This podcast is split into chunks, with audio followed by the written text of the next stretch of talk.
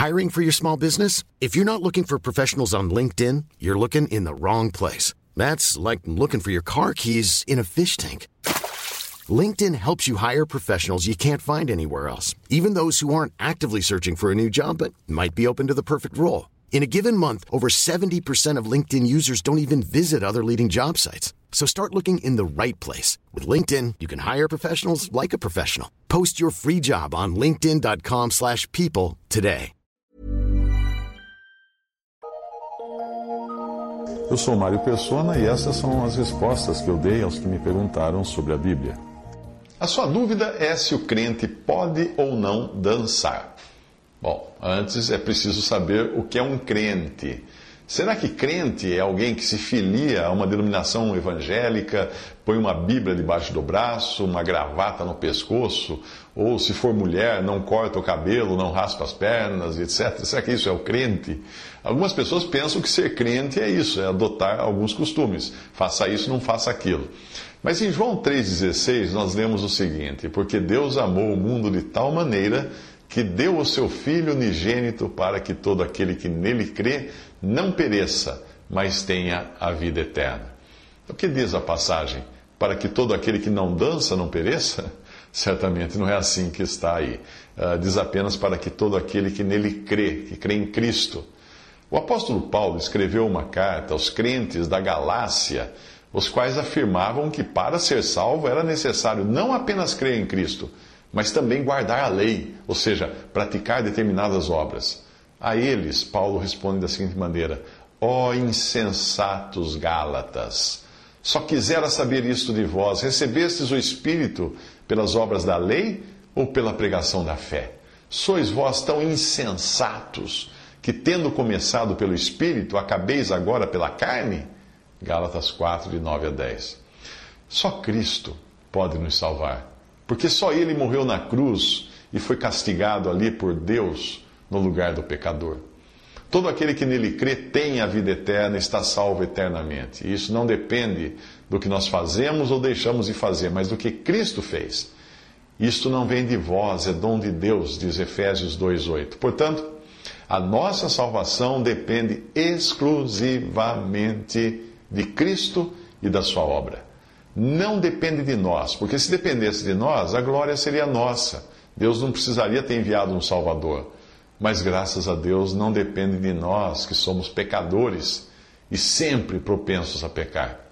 Quando um pecador vem a Cristo arrependido do seu estado pecaminoso, isto só acontece por obra do Espírito Santo no seu coração, porque é o Espírito quem nos convence do pecado, conforme João 16, 8.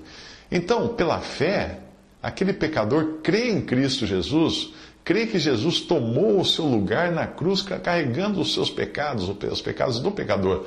E quando ele crê assim, Deus lhe dá a salvação que é completa. Deus lhe dá o perdão que também é completo. E essa pessoa nunca mais perderá a salvação, porque ela é um dom de Deus. Como fala em Efésios 2,8, e nunca lhe será, lhe será tirada por Deus.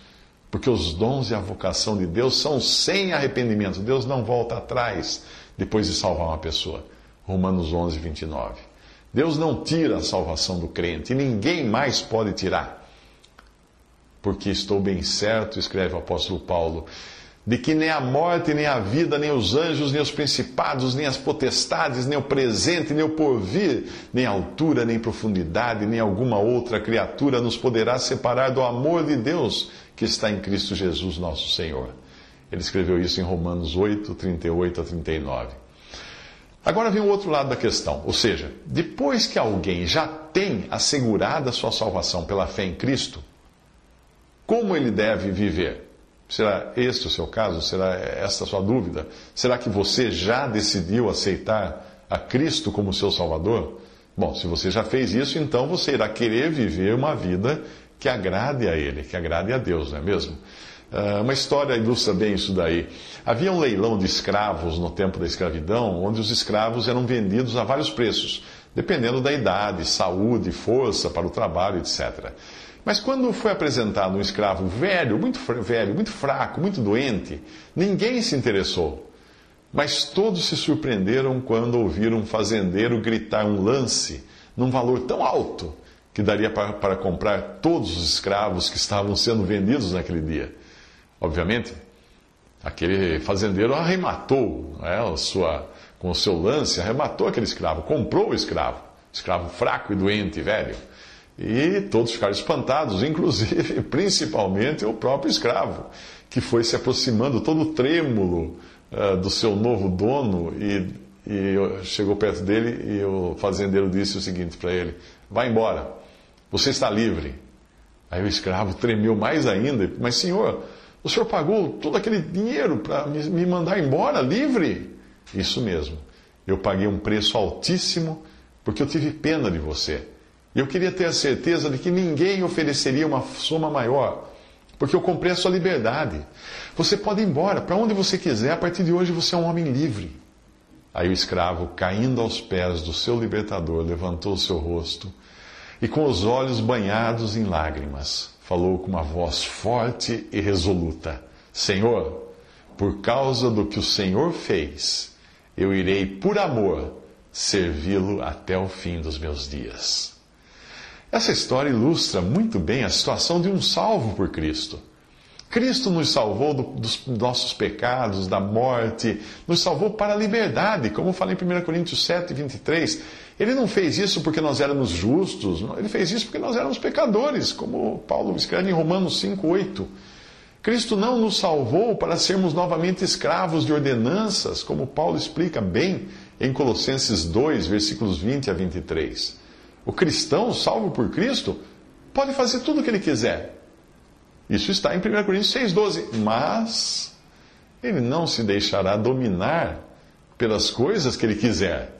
Percebe? O seu desejo principal será usar o seu corpo para glorificar a Deus, como fala em 1 Coríntios 6,20. E eu não sei como alguém poderá glorificar a Deus num ambiente que pode não ser o mais adequado, de um baile, de uma boate, de, um, de uma danceteria.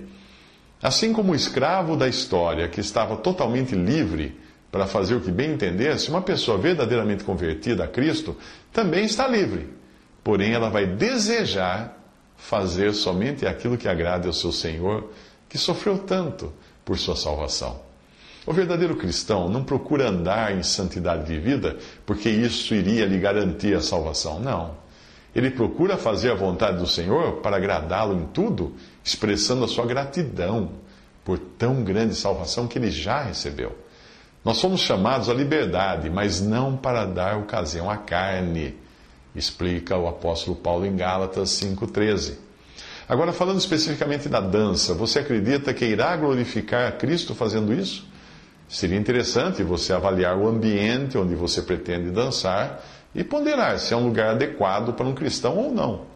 Eu acho que você vai precisar orar a respeito disso e eu espero que com isso eu tenha esclarecido suas dúvidas. Lembre-se, o cristão deve ter sempre em mente uh, não pensamentos do tipo uh, o que posso fazer para agradar os meus desejos, mas sim o que eu posso fazer para agradar o meu Senhor, que a duras penas me salvou dos pecados e da morte e da condenação eterna.